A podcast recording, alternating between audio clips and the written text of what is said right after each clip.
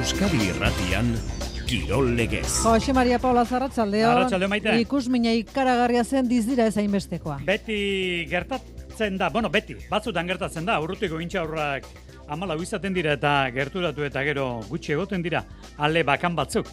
Bueno, Jokin Altuna da protagonista handi eta bakoitzari bere eman behartzaio txapela gehien dituen laugarren pilotaria dugulako lauterdian lortu duen laugarrenaren ondoren. Egia da, dizdirari gabekoa izan dela oraingoan finala, bereziki ba inguruak jan egin zuelako peio etxeberria. Bihar binakakoaren xehetasunak emango dituzte. Futbolean, datorren urteko Eurokoparako zuzeneko azkeneko lau txartelak banatuko dira gaur biharretan. Gaur hiru lehia erabakigarrien artetik bereziki bada azpimarratu behar da Leverkuseneko Ukraina Italia. Eta baita ere azpimarratu behar da historian lehenengo txartela izango lukeelako Eslovenia Kazakistan. Kazakoak dira inoiz lehiak eta handi batean egon ez direnak. Europako eskubaloian ordezkaritzarik ez dugu izango multzuen fasean, beraberak ez baitu koska gainditu, baina bihar Euskal Kopako finala daukagu ate joka, berabera zuazo. Eta ostiraletik igander arte, nesken Euskal selekzioak hiru partida ditu. Eta pilotara itzulita Euskolabel, Winter, Zesta txapelketan erkia gehi barluzea, Arbe Mantzi.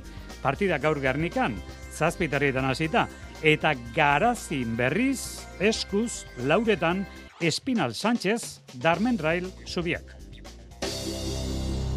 Ongi etorri entzuleo garatxaldeon, pilota profesionalaren rankin historikoan, Jokin Altuna finalik gehien jokatutako zeigarren pilotaria dugu eta atzoko txapela hori ibilibideko zazpigarna da. Soilik momentu honetan irutasun santua dauka aurretik Jokin Altunak. Aimar Rolaizola, Julian Retegi eta Juan Martínez de Irujo. Atzoko finalaz esan beharrekoak azkar asko esan litezke. Peio Etxeberria jan egin zuen inguruak hori da egia, baina kontuz. Jokin Altunak zehatz bete zituen gurutze gramago utxuneak. Txukun eta garbi jokatu zuen alperrikako lore jokorik gabe Jonander de Lausen eskutik kronika.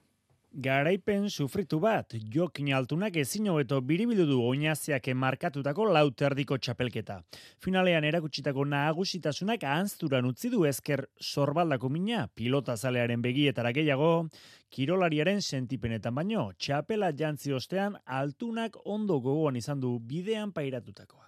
Olako batean irabazte zutatena polit emateu ez, baina hain egun honak euki ez dituten ere bai, hemen eukiten jende hau, nire bilbide guztin, familie, launek, launtza itean meiku, fisiok, behai eskertu, beti txapelak ingatzea, baina zona amairu final da mazkit, hogeita zazpi urtekin, eta pelotan ibili ganak baki, txapela ez ene bai ez du esan nahi, lan oso ona ez eta oso arro hau ikenen ezen bidekin. Ligaskan hasi eta kanporaketan jarraituta finaleko jokoan ere nabaritu da sorbaldako mina. Datuak horren ageriko pilota irurogeita bost aldiz jodu ezkerrez. E, gainontzean eskuina erabilitu. Iru eta huts, bederatzi eta bi, amazazpi eta lau eta hogeita bi eta bederatzi. Altuna garaile eta lauterdiko laugarren txapela burura. Txapelketa esan ez da erresa izan, baina bueno, lehen esan del beran, txapelketa batzutan igual, isto sentsazionak da gero azkeneko partidu iritsi da igual aurkariko boto jokatu nik uste gaur alderantziz izan dela. Peiok txapelketa guztiz zehar kiston sensazioak, ni zailtasunekin, baina bueno, gero hemen jokatu behar da egun hontan, eta bueno, zorionez gaur nire une izan da eta oso oso pozik. Bestelako aldartean, Peio Etxeberria, txapelketa osoan nabarmendu den pilotaria egoerak gain hartuta bere lehen finalean. Ez errestoan, ez joko jarraituan, azken astetakoaren itzala izan da zenoztarra. Bai, pena horregatik ez, azkenean e, kanpenato osoan egin duan gaur ez dut egin. Hasierako restatu ongi, e, bueno, e, prezipitatuta, dezizio txarrak hartuta eta eta bueno, pena horrekin etxera, ez. Aurtengoak egin ditu jada etorkizunera begira jarri beharrean dira bi pilotariak.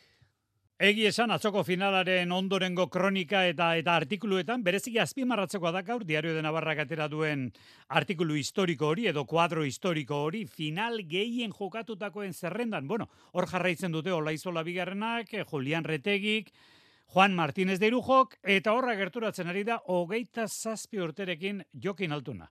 Bueno, enpresan aspen zuzendari komertzial dugu pilotari izan dakoa, Inaxio Randonea, Arratxaldeon, Inaxio?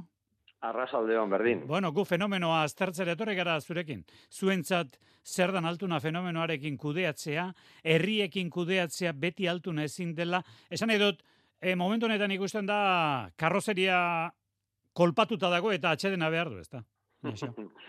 Bueno, eh, atzo egia esaten badizut, eh, ez, nitzen, ez, nu- ez nuen berakin hitz egin, eta eh, bai hartu zuela golpetxo bat hartu zuela, betiko esker sor, eh, sorbalda horretan, eta guain ikusi beharko da pixka rekuperazioak eta nola nola doazin, edo zenbat egun beharko dituen, edo, edo historio, ez? Orduan, nik ez dut aurreratu nahi, baina argi dago e, sekulako esfortzu induela, eta guain beharko dela pixka bat, e, bueno, e, nola bait, rekuperatu, do, edo atxeden hartu, do, hori hori inbartu du bai. Bueno, pentsatzen dut ez dela erresa izango gestionatzeko. Hemen ari gara enpresa ikuspegia gestionatzen, baina ari gara kirolari baten eguneroko prestaketa, e, atxeden tarteak gestionatzen. Zaila da, hori enpresarentzat edo horrelako urrezko arrauzak ematen dituen oiluarekin dena Bueno. erresagoa da, Inaxio? Karo, gertatzen dena da, gertatzen dena da, altuna bazaleko pelotari bat alde guzietan ikusi nahi dutela, hori hori argi dago. E, Eskaera aldetik, e, bueno, herri guziak nahiko luteke e, jokin altuna e, hartu ez. Baina, bueno, hori normalde mazala ez da, ez da posible. Orduan, batez ere, binakako txapelketan, amalau jardunaldi, e, sekulako partido pila tokatzen dire, eta, bueno, hor banatu, banatu inbar da. Baina, baina, bueno, nire ustez, hor konpensatu ezkero e, altuna eta gero beste bikote ekilibratu batzuekin, bueno, pues txapelketa oso oso ona ateratzen da. Guain, altuna ezin dela alde guztitera joan, hori hori argi dago. Eta, bueno, es- esaten zu modun, arribitxia, zaindu inbarrako arribitxia da, eta mion pelotari guztik bazala, eh? E, bueno, kondiziotan guain berak sekulako esfuerzo egin du, ja azkeneko hilabetea oso gogorra izan da bera, eh, beretzako, baina, bueno, pelotaria handia denez, eh, hor maila minimo bat badaki ematen, maila handiko pelotaria da, eta maila minimo bat badaki, badaki ematen, eta guain tokatzen zaio pixka bat eh, errekuperatzea. Ja, ze esango... hor, hor, hor bai. kudeatuko dugu, kudeatuko dugu asuntua, bai. Bueno, ze esango dugu en, jendeak ez dakienik, e, historiako pelotari batzuk aipatu ditugu, hor kuadro historiko batzuk eta badaude, berak esan zigun jokin altunak, orain bi aste, bai, bai, nik eskatuta nago nire palmaresarekin, aberastu nahi dut palmares hori. bueno, hortxe daukagu, historiako altarean sartuta dago, altuna, Inaxio. Bai, bai, bai, bai. E, jende hasi da esaten, e, historian ikusi duten aurrelaririk e, e, politena edo edo oberena ote den, e, bueno, badakizu, betiko konparaketak, ez? Hori konparatzia ezinezkoa da, baino baino argi dago historian izan duen aurrelari onenetakoa izango dela, hori fijo, fijo. Eta gainera e, ze pelotari goxoa den ikusteko, teknikoki, ze polita, ze golpen bariade dia eta ze, bueno, sekulako eh, ikusmina sortzen du eta eta oso oso oso polita da eta dudi gabe, dudi gabe historian barrenian egongo den pelotari izango da. Bueno, bukatzeragoa, Inesio Errandonea bihar segurazko binakako txapelketaren aurkezpenean izango da. En, baiko enpresaren pilotari guztien izena badakizigu, asperenak ez?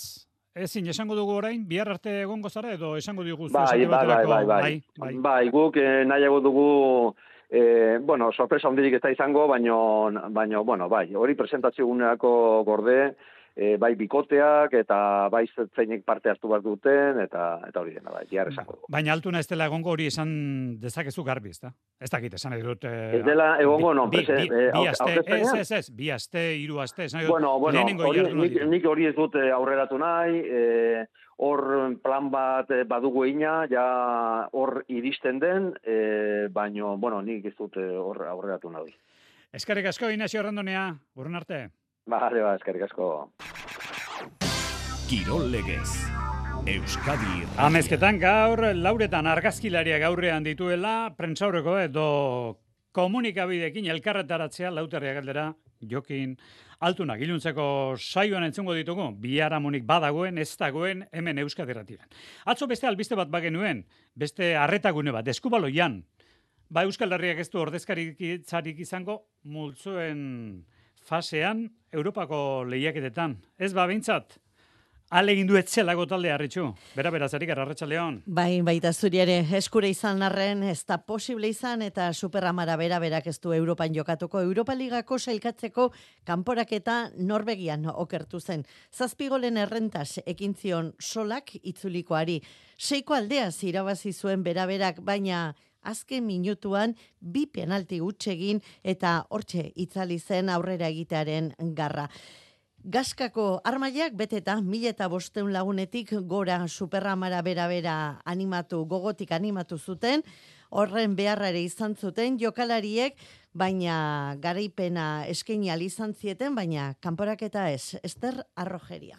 Epena izan da, bi aukera izan ditugu, bostakit, zazpi goletara, o sei, sei garren alortzeko bintzat, zazpi metro bidez, e, azken bi zazpi metroak ma faia ditugu, Norvegiako partidua ondo aztertuta kantxaratu zen talde gipuzkoarra, baloi gutxiago galdu zituzten kontraerasoan ondo zabaldu zuten jokua. Egia da gola sartzeko jokaldia gehiago landu behartzutela Norvegiarrek baino. Hala ere pixkanaka markagailuan aldea onditzen hasi ziren. Hiru golen aldeko tartea zeldu ziren atxeden aldira. Amabost eta amabi bigarren zatian lauko zuloa ireki zuten baina Norvegiarrek ere erreakzionatu zuten eta bira gutxitu zuten tartea. Bi minutu faltan hogeita amalau eta hogeita zortzi irabazten ari zirela, zaleak, bai, ahalda, oiukatzen hasi ziren. Aliz Fernandezek geldik eta egin ostean penaltia alde seinalatu zien, el Karstenek jaurti eta tezain Norvegiarrak gelditu egin zuen, ezin kanporaketa berdin du, denbora agortze zela beste penalti bat, boadak hartu zuen jaurtiketaren ardura, baina atezainak baloian desbideratzea lortu zuen. Modu krudel batean, agur, Imanol Alvarez. Bai, zu esan duzu bezala, ez? Alde batetik pena, beste aldetik posik eh, nola portatu da taldia, nola egonda jendia taldearekin, alde horretatik oso posi, baina bueno, pena izan da eta holan galtzea, eh? ematen du Netflixko serie bat finala, ez? Baina bueno, hori da jokoa, nik uste dute orain suprituko dugu, jokalaria suprituko dute gehiago, normala, baina hemendik aurrera taldea erakutsi du eta ikasi du ere ze nortasuna, ze, ze kapasitatea dauka talde hon baten kontra gauzak oso oso oso ondo egitea. Bihar bertan, Euskal Kopako finala du, Superramara bera-berak, bihar Zumaian iluntzeko sortzietan jokatuko du, Zuazoren aurka. Futbolean Euskal Herriko lautalde nagusiek, maila nagusikoek ez dute partidarik izan, astebukar honetan Eurokopari begira daudelako eta nazioarteko beste lehiak eta batzuri begira futbol selekzioak, gaur jakingo dugu zehatz mehatz, ba min hartut etorri den e, oiartzabalek esate baterako zenbaterako tartea beharko duen, eta bitxikeriak e, hasiko dira, asteburuari begira, ostilalean alabez Granada. Eta gero, igandean dira, Bilarreal Osasuna eta Reala Sevilla, eta Atletikek gaur zortze jokatuko du. Girona, lideraren zelaian. Horren faltan, bigarren amailara begira egongo ara, eta hemen e, oraingo honetan e, funtzioa aldatu daritu dira, amore bietak oraingo honetan irabazi egin baitu, eta galtzea zertzen ia bila bete zetzekien eibarre berriz, oraingoan bai, galdu, xeber murua, arratsaldeon. Arratsaldeon bai, bukatu da, eibarren joera ona, amar partidu zeramatzan galdu gobe talde ibartarrak, zazpi garaipen eta hiru berdinketa, azkenean obiedo izan da, bideo paroari, Amaiera mandiona Joseba Etxeberriren taldeak markagailuan aurrartu zuen atzo tartieren, Jon Bautista goleile lehen zatia amaitze hartzela, bigarren zatian ordea, eibarren jokoak, bera egin zuen berezeki obidoren gola jaso ondoren, bazidudien irugarren berdinketa jarraian lortu bertzuela, baina luzapenaren atarian, benzedorrek penalti egin, eta Asturiarrek garaipendaren gola egin zuten. Jon Bautista pozik gola egin zuelako, baina burumakor punturik gabe esku utxik itzuri dirilako etxera. Pertsonaki pozik ez, golaren gatik, e, bueno, e, aurrera izan da ba oso pozik, baina hemen kolektiboa garrantzitsuna, eta, eta bueno, pixka triste ez, e, iru puntuak eskapatu dira, eta, bueno, ba, aurrengo erronkarekin, ba, bueno, zit, bueno, egoera hau aldatzeko, ba, ba, tope ibiliko gaztean zehar. Aukera ona, galdu du Eibarrek igorako postuetan sartzeko, leganez liderrak, esportinek eta baiadolidek ez baitute irabazi. Talde Ibartarra, bosgarren postuan da, hori bai, bi puntura baino ez du igorako eremua. Emaitza bolada ona amaitu da, baina oraindik bide luzea du talde Ibartarrak. Iritsiko dira berriro garaipenak. Joseba. Bai, pena bada, ez, azkenean e, gure asmoa ba, luzeatzea zen, ez, baina, bueno, hau luzea da, e, argi daukagu ba, e, ondo gaudenean edo zein bat elderi ba, irabazi ba, behar diogula eta eta bueno, uste dute horretarako gai garela, baina e, bueno, jakinda ba, apuntu guztia direla saiak, ez, emaia hontan. Eta datorren arun batean, Ibarrek Levante zazpigarren salkatori egingo dio horre ipuruan, gaubeko bederatzietan, Levantek gaur etxean razin jasoko du, amazigarren jardua azkeneko norketan. Eta amori bitak, eltseren zelaian jokatuko du, igandean, laurak eta laurrenetan. Bueno, atzoko pilotako finalarekin lotuta, e, entzule batek baino gehiagok, e, seguru gaude, zabaldu nahi duela bere ketsua eta entzule batek oraintxe bidali digun kesu hori zabalduko dizuegu. Esan du, atzoko pilotako finalean, bat ere ez duela gustoko hango argi itzaltze, serpentina, bengala eta abar. Hori da, behar bada, oraindik ere gaur egun finalari tokian bertan jarri hori zaion atretzoa, oraindik ere betiko pelota zaleak edo era bat eh, ongi ikusten ez duena. Bueno, futbolean ari ginen nazioarteko futbola ez dakit jarraitzen duzu, baina gaur badira hiru partia interesgarri. Leverkusenen Ukraina, Italia. Italiak berdinketa lortze ez badu, bigarren aukerara jo beharko du beste behin. Ukrainak partida irabazi beharra dauka, txartela zuzenean lortzeko Eurokoparako. Interesgarria baita ere, Txekia Republika, Moldavia, Txekia Republikak garaipena behar du zuzeneko txartela lortzeko. Eta historikoa gerta daiteke Kazakistanek gaur partida irabaztea Ljubljanan. Eslovenia, Kazakistan, bietako bat, multzorretan Danimarkarekin batera, Eurokopara joango da. Baina gaurko ekitaldien artean, negu parte honetarako gainera astelenerokoa dugu, zesta punta. Euskolabel Winter Series lehiak eta gaur laugarren jardunaldia dugu eta bueno, gaur e, zumaian finala izan zuen proaneko e, lehiaketa irabazi beharrean izan diren bi pilotari sartuko dira. Teorian, bertan daude Winterren ari diren puntistak eta hauekin sartu dituzte Jokin Arbe eta Mikel Manzisidor. Markina Semindarre, Jokin Arbe gurekin da, Arratxaldeon, Jokin? Atzaldeon. Zuentzat, aukera polita dau, eh, Jokin? Bai, bai, duari, barik aukera politxe ez, bueno, honen artien lehiatzeko eta eta aginek erakusteko. Bueno, Winter Series, ez dakit eh, ikusle bezala txabelketa jarraitu al izan duzun, aurreko ekitaldiren bateko e, partiaren bat ikusi duzun, hemen garbi dagoena da, arrisko dagoela atzopeio etxeberriari frontoian pasatu zitzaiuna e, oitu gabe dagoenari pasatzea, sarrerak agortuta daude gaurko, jokin? Bai, e, bueno, aspaldi xomari pentsote, ero zer dala eta ba, modan dagoen gauza da, eta rock kontzertu bate onda beti ingo litzakela, ez, gernieko frontoia, baina, bueno, Bai, nik ez horizonez, ba, bueno, lehenengo edizioen parte hartu neban, eta ba, gitxi gora bera, e, zera mobitzen dan asuntu eta eiz esan ondo torriko batela pentsetot. Hemen dago, e, dudarik gabe, galdera sakona da. Momentu honetan, zesta punta bizitu goraldi bat edo modan dagoen kontua da. Oso gauza desberdina delako, zesta eskolak geroari begira hori gauza bat da, eta hau momentuan da, e, pleno egin duela hau jarri duenak, ez da? Oso gauza desberdina, jokin? Bai, hori da, ez. Gauza desberdin bidi, ez. Nik uste dut, ba, bueno, e, atzetik ondio lan asko dago lehitzeko, bai, eskoletan, eta, bueno, e, profesionaltasun nahi daokizonez, ba, bueno, baldintzak eta ondino, ba, lortzeko dagoz, baina bestalde ez da nahi esan, ba, bueno, modan ez da ez. E, jente ez ezagun eta desbardin asko hurbiltzen da frontora, eta, bueno, nik uste dut, e, moda horrek, ba, datorren gauzatan ari, ba, lagundu bileukizola. Modak, modak asko irautea, hori da behar dena orain, moda ez izatea, hori moda, hasi eta bukatuko kontua. Gaurko partidaz, oh. bukatu horrete jokin, erkiaga eta ibarluzaren kontra, ze berezitasun dauka, partida honek? Bueno, ba, euria kantxaratute da ez, partidu bat jokatu edukie, eta irabaz gainera, baina, bueno, e, ba, erabaki honetan, nik guztote dongo dela partidua. Dano dakibuz, ba, eure numeru ezeintzu izen, erkea zeintan, e, Jon bezein dan, eta ondino nioa jentik ez gaitxu ezagutzen gu ez, e, Mikel Dabixok zelan eitzetik zen, eta, bueno, nik uste ba, gure esfortuz da gure lan ez lortu gure plazie, baina, bueno, hori kontu zarra dala, eta eta partiduk irabaztera urten bide gure.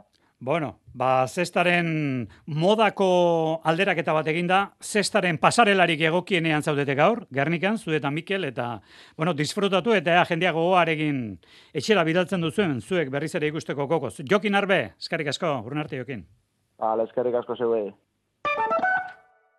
Bertako Igogailuen mantentzen lanak daude eta bertakoren igogailuen mantentzen lanak daude. Aldea oso errasa. Zerbitzu erreala eskaintzen dugu. Hogeta labordu abisu guztietarako.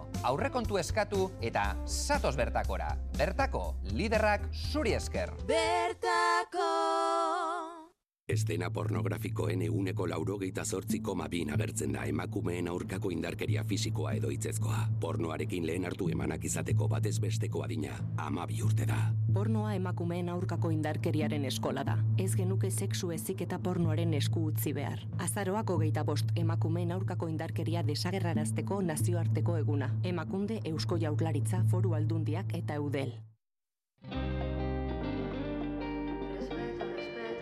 Errespetua erantzuna. Respetemos el metro.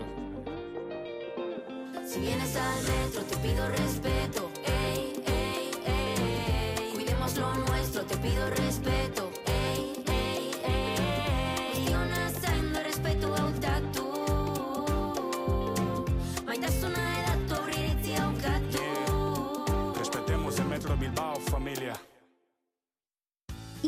Txiki dira zuretzat, baina jauzi handi bat euskararentzat. Eta euskaldunontzat. Konfiguratu zure mugikorra eta nabigatzaileak euskaraz. Bi minutuko kontua da. Eta sartu gaitu.eus webgunean eta eman zure ahotsa. Ja ezagun teknologia euskaldunon alde. Donostia, euskararen iria. Euskal Biztanleriak bere bizitzarekiko gogobetetzeari oso ongi bat eman dio. Industria euskal ekonomiaren euneko geita lau da. Emakume gizonek baino euneko geita malau errenta gutxiago dute. Zure errealitatea ezagutzeak zure eta herritar guztien bizitza hobetzen duten erabakiak hartzen laguntzen du. Eustatetik mil esker laguntzagatik, zurekin bai. Eusko Jaurlaritza, Euskadi, auzolana. Kirol legez. Euskadi irratia. Txerrindularitzan bereziki lerroburu batek eh, jende astoratu zuen atzo. Uzik antza Paristik ruberakoa, iparraldeko inpernua, beste garai batean egin nahi du. Udaberri astapen ordatik udazkenera eramangote duen. Xabier Rosabiaga garitu da harimutur guztiak lotunerik. Arratxaldeon, Xabier? Arratxaldeon, Jose Mari. Bueno, garbidago uzik emandago argudioetako batek ez gaituela erabat betetzen. Egia da pandemia garaian oso audientzia datu onak eta oso balantzi ona egintzela Paristik ruberakoa irailean, iraila urri alde horretan egina. Ez dakit, eh, karbono dioksidoen murrizketa galeraztego hartu dago erabakia den, zerbait mugitzen ari da, Xavier? Hori da garrantzitsuena. Hor zerbaiten hausnarketa badagoela eta ikusi dutela txirendularitzak aldaketa batzuk egiteko premia daukala. E, esan dutena da guturreko egutegi azartu eta aldaketa sakonak egiteko pres dagoela nazioarteko txirendularitza elkargoa, beti ere Uelturreko talderik indartsuenek proposatuta. Eta arrazoiak bi izango lirateke, bata inguru giroa, kutsadura gutxatu, eta uolturra jasangarriagoa bilakatzea, eta bestea, bat alde handi eta txikien artean, egun dagoen alde eskergori txikitzea. Inguru gori dagokionez, inguru giroari dagokionez esan dute, egungo kutsadura egoeran, ez dela bat ere logikoa, etengabe talde guztiak milaka kilometro egiten aritza Europa iparraletik igualdera, edo alderantziz. Horrek, kutsadurari eragiten dion guztia kontuten hartuta. Eta horregatik, inguru berdintxua jokatzen diren probak elkartu, eta askori mugitu gabe egitogia antolatzea dela helburua. Esan du, ba, klasiko garaietan jokatzen diren probak ondo kokatuta daudela berez, baina litekena dela hietako batzuk eta parirrube jarri du adibide gisa, urrira aldatzea.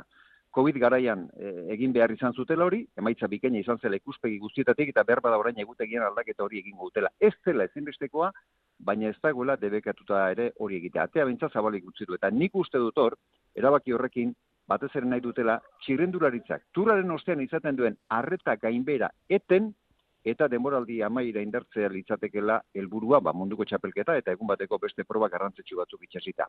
Eta taldeen artean dauden desberdintasun izugarriak gutxitzeko bestalde, ba, proposamenen artean legoke soldata sapaia jartzea. Edo nolare, aldaketak izaten baldin behar dira ere, 2026tik aurrera izango melirateke. Orain ez dago ez erabakita, baina txirrendularitzaren aldaketarako eztabaidak hasita daude bintza Jose Mari eta bada zerbait uste dut premia egon badagoela eta. Eskerrik asko, arratsalduna pasa Xavier. Zalondo. Bueno, azken txampo honetan saskibaloia gauza onak, horren onak ez direnak, Xavier Muru asteburutik. Gazi gozoa ACB ligako jardunaldi euskal taldentzat Baskoniak hirugarren partidua jarraian irabazita eman dio erremate asteari, Euroligan bi garaipen, ligan bat atzo Valentzia talde gorroren kontra buesan.